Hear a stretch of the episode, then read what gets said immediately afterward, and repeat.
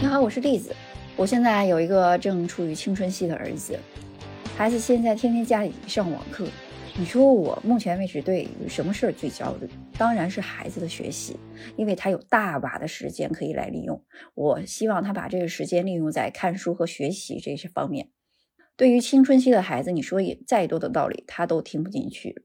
在我们家，不谈学习，家里是母慈子孝的场面；一谈学习，就是鸡飞狗跳。幸亏我现在还不是更年期，如果处于更年期，我们家天天上演的就是天雷对地火，你说能不焦虑吗？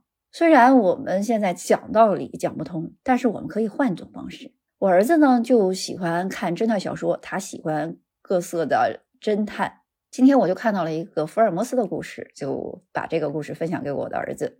就说呢，伦敦有一个空屋子，里面发现了一具尸体。这个具尸体呢，没有任何的外伤，他是直接倒地就死掉了。但是呢，墙上是有血迹的，是那种喷溅式的血迹，并且呢，有人在墙上写上了“复仇”这两个字。当时呢，伦敦警察来了之后就不知道该怎么办，就把著名的福尔摩斯找来了。福尔摩斯跟华生到这个命案现场就走了一圈儿。福尔摩斯就立马断定，跟警察说：“这个凶手六尺高，脸很红，左手的最后的指甲很长，而且他穿的是方头的鞋子，大约四十多岁。”直到讲到年龄的时候，警察的下巴当时都掉下来了，心想：“你又不是目击者，你怎么知道人家多少岁呢？”可是呢，福尔摩斯他很有名望啊，警察当时也不敢多问。就按照福尔摩斯的话去抓人，抓到凶手之后，真的跟福尔摩斯讲的一模一样。福尔摩斯的助手是华生，然后特别好奇。他在有一天福尔摩斯心情特别好的时候，福尔摩斯当时在炉前抽着烟斗，华生就问他：“你当时是怎么判定这个凶手的具体特征的呢？”福尔摩斯就说：“你看。”我们人抬起手来写字的时候，很自然，写字的这个高度跟你的眼睛是一样高的。我当时量了一下，数字跟地面的距离有六尺，所以凶手一定是六尺高。尸体没有血，墙上有血，那这个血一定是凶手的。什么人会兴奋的喷鼻血呢？那肯定是血压高的人，所以他脸一定是很红的。那么这个左手写字呢，跟右手写字力道不一样。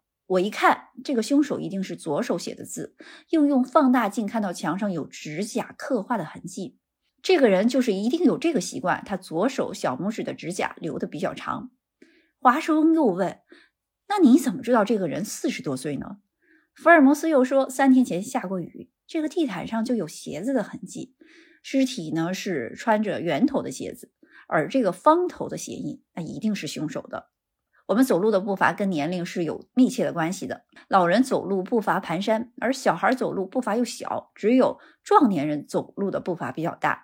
看到这个方头的鞋印，四步就把房间给跨过去了，所以这个人一定是壮年人。那为什么我不说他是二十岁，而说他是四十岁呢？因为高血压它是一个慢性病，他一定是二十多年没有照顾好自己的身体，才得了高血压。看到这些讯息之后。福尔摩斯才判定凶手的具体特征，所以我跟儿子就说：“你看，在相同的环境背景下，有知识的人就能看到这些背后的讯息，而没有知识的人他就看不到。所以我就跟儿子说，这个时间多学习、多读书是对你有好处的。而且人生这么漫长，在你离开学校之后呢，你还要不断的吸收新的知识。”不然的话，就会被这个社会所淘汰。虽然呢，我跟孩子说了这么多呢，他不一定就马上能够听得进去。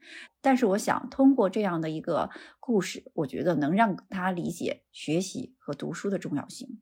我也不知道你有没有这方面关于孩子学习的焦虑，我也不知道你有没有更好的方法。如果有的话，希望你在评论区告诉我。如果你觉得这个方法有用的话，你一定要把这个方法分享出去，告诉更多的人。也希望你关注、订阅我的专辑，能够持续收到更多的节目更新。让我们一起变成不焦虑的家长。